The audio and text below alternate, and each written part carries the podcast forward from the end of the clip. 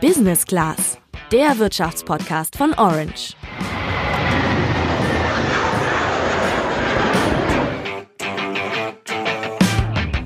Also man muss jetzt nicht Medizin studiert haben, um zu wissen, dass ein Mensch ohne Lunge nicht leben kann. Aber wie sieht das eigentlich mit der Erde aus? Hoffentlich nicht ganz so schlimm, denn das, was wir die grüne Lunge der Erde nennen, brennt gerade, nämlich die Regenwälder im Amazonasgebiet. Diese Brände sind zwar ein paar tausend Kilometer von uns entfernt, aber auch wir alle spielen dabei eine Rolle. Welche Auswirkungen die Brände für uns haben könnten und wie du dazu beitragen kannst, dass es im Regenwald in Zukunft vielleicht nicht mehr so häufig brennt, erfährst du heute im Podcast. Ich bin Sandra. Sandra. Und ich bin Julian.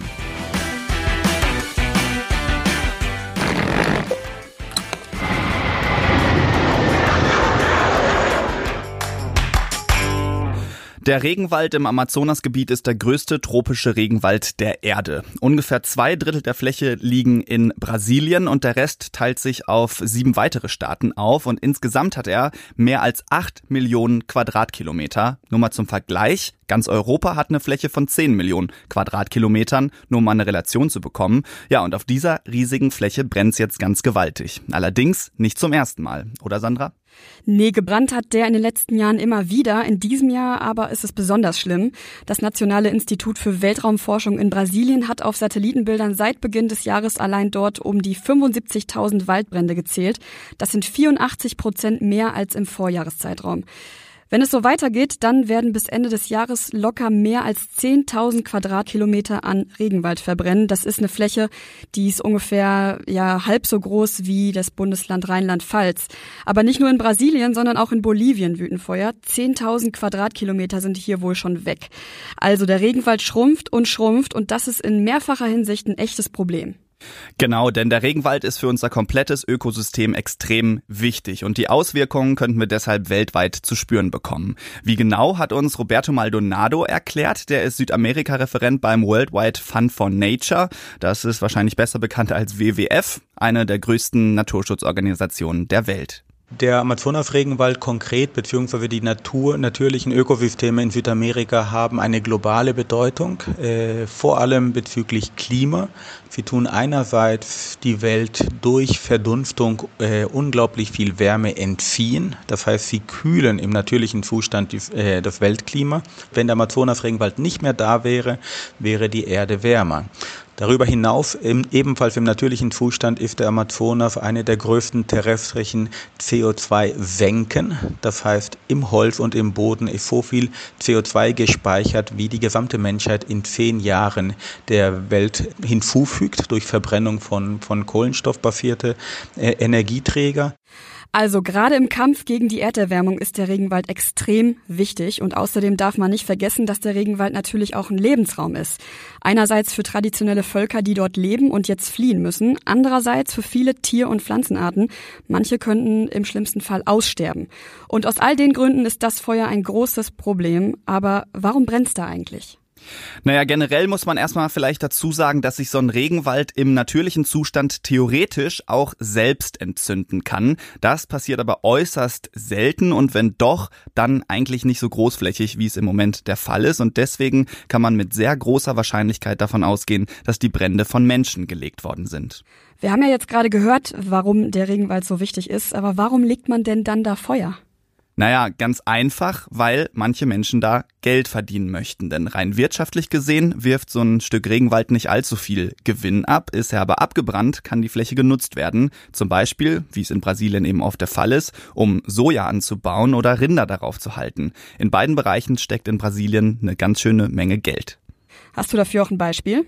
Ja, schauen wir vielleicht mal auf Soja, denn Brasilien ist zum weltweit größten Sojaproduzenten aufgestiegen. Und wenn Brasilien jetzt 123 Millionen Tonnen Sojabohnen im laufenden Jahr erntet, das ist übrigens eine Schätzung des US-Landwirtschaftsministeriums, und der Preis für eine Tonne Soja beim Julipreis von ungefähr 325 Euro bleibt, dann reden wir insgesamt von 40 Milliarden Euro, die im Geschäft mit Soja stecken. Das sind fast zweieinhalb Prozent des Bruttoinlandsprodukts von Brasilien.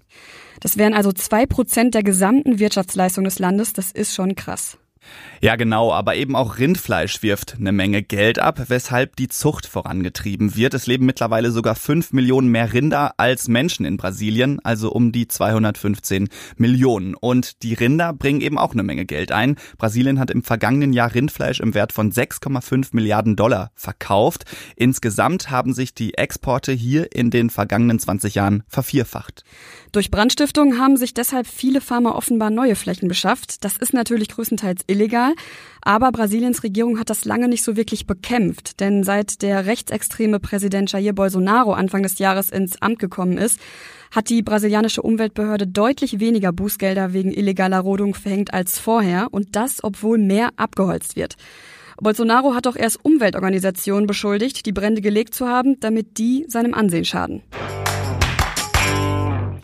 Wir haben ja gerade gehört, dass aus Brasilien sehr viel Soja und Rindfleisch exportiert wird. Da stellt sich ja schon die Frage, ob wir in Deutschland auch Produkte in den Supermarktregalen stehen haben, für die der Regenwald gestorben ist, zumal laut Greenpeace und WWF in Deutschland vor allen Dingen viel Soja aus Südamerika importiert wird. Und diese Frage haben wir mal an die Waldexpertin Gesche Jürgens von Greenpeace weitergeleitet. Also das Soja findet man tatsächlich weniger direkt im Handel, sondern man findet es indirekt, zum Beispiel auf seinem Teller in Form von äh, Schweineschnitzel.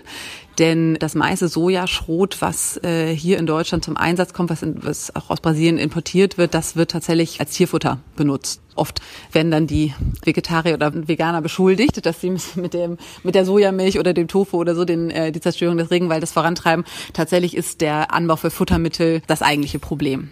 Ja, fast immer, wenn man Fleisch kauft, kann man laut Gesche Jürgens kaum sicher ausschließen, dass das Tier mit Soja von ehemaligen Regenwaldflächen gefüttert wurde. Eher unwahrscheinlich ist es allerdings bei Produkten, die zum Beispiel aus heimischer Weidehaltung oder eben vom Biobauern kommen, denn der muss ja den Großteil seines Futters selbst anbauen.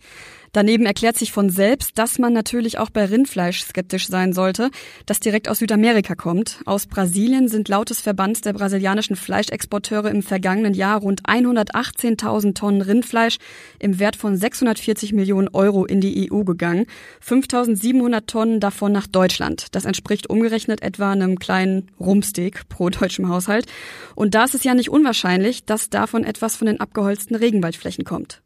Einzelne Produkte oder Unternehmen, die man meiden sollte, wenn man die Abholzung des Regenwalds nicht direkt unterstützen möchte, wollte uns Gesche Jürgens nicht nennen. Ihrer Ansicht nach ist es aber eh viel wichtiger, generell auf tierische Produkte zu verzichten und sich auch ein Bewusstsein darüber zu schaffen, was man da gerade eigentlich ist. Was ich wichtig finde, ist, dass äh, Menschen tatsächlich sich stärker damit auseinandersetzen, woher kommt denn eigentlich ihr Essen und ähm, auch viel stärker wieder gucken, dass sie ähm, frische Produkte, also unverarbeitete Produkte kaufen, idealerweise aus der Region, idealerweise wirklich saisonal und ähm, natürlich am besten auch noch aus Bioanbau, weil so unterstützt man dann tatsächlich auch die lokalen Produzenten und hat im Zweifelsfall eine deutlich, deutlich äh, geringere Wahrscheinlichkeit, dass man sich da ja Waldzerstörung sozusagen mit auf den Teller holt.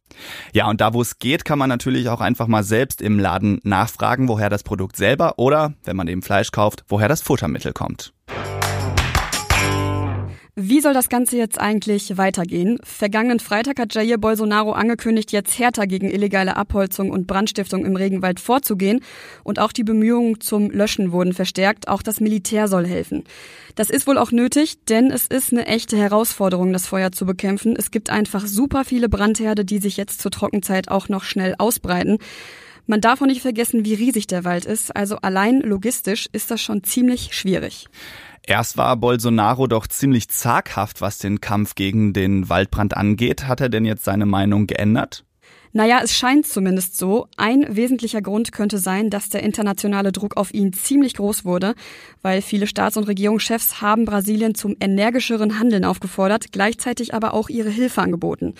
Die Europäische Union hat aber auch ein Druckmittel in der Hand, denn sie plant eigentlich mit dem südamerikanischen Mercosur-Staatenbund, zu dem auch Brasilien gehört, ein Freihandelskommen abzuschließen. Brasilien ist da natürlich sehr daran interessiert, weil es hofft, so mehr Ware nach Europa zu verkaufen. Aber Also zumindest Irland und Frankreich haben deutlich gemacht, dass sie das Abkommen an Brasiliens Verhalten in puncto Regenwald knüpfen möchten. Insgesamt ist das Freihandelsabkommen aber sowieso ziemlich umstritten, denn einige Nichtregierungsorganisationen fürchten unter anderem, dass Brasilien dadurch den Anreiz hat, die Soja- und Rindfleischproduktion weiter hochzufahren, weil es ja besser exportieren und damit auch mehr Geld verdienen kann. Unter anderem der WWF fordert deswegen, das Abkommen nachzuverhandeln und ein Verbot von Produkten von ehemaligen Regenwaldflächen aufzunehmen. Das sind also die Aussichten wirtschaftlich. Wie sieht's denn ökologisch aus? Ja, aus ökologischer Sicht kann man echt nur hoffen, dass die Brände schnell gelöscht werden. Denn wenn zu große Teile des Regenwalds verbrennen, kann das den Regenwald komplett zerstören, auch bevor die komplette Fläche abgebrannt ist, nämlich wenn ein bestimmter Kipppunkt überschritten ist. Roberto Maldonado vom WWF hat uns das nochmal genauer erklärt. Und zwar tritt der ein, wenn eine bestimmte Menge an Amazonas-Regenwald gerodet wird. Dann wird sich ein Kreislauf im Gange, den man nicht mehr stoppen kann. Der Amazonas-Regenwald produziert selber die Hälfte deren Regens und der ist dann wiederum zuständig, um den Regenwald als Regenwald überhaupt äh, erhalten zu können. Wenn eine bestimmte Menge an Wald unterschritten ist, kommt dieser Regen nicht mehr in ausreichenden Aufmaß und der Wald stirbt ab und verwandelt sich in eine Savanne.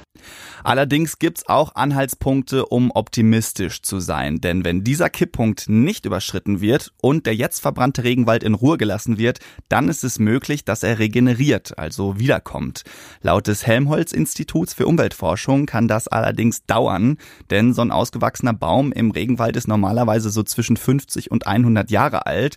Und damit eben ein ganzes Waldstück dann wiederkommt, kann man schon mal mit locker mehr als 100 Jahren rechnen. Zumal man wegen des Klimawandels ja auch mit weniger Niederschlag und generell höheren Temperaturen rechnen muss. Ja, was das Artensterben angeht, ist eine Entwicklung in beide Richtungen möglich. Viele Arten könnten infolge der Waldbrände aussterben. Andererseits könnten Arten sich diese Gebiete aber auch neu erschließen. Also da muss man mal abwarten. Wir hoffen wie immer das Beste und verabschieden uns damit für diese Woche. Denkt dran, den Podcast zu teilen und uns eine Bewertung bei iTunes dazulassen. Bis dann. Ciao.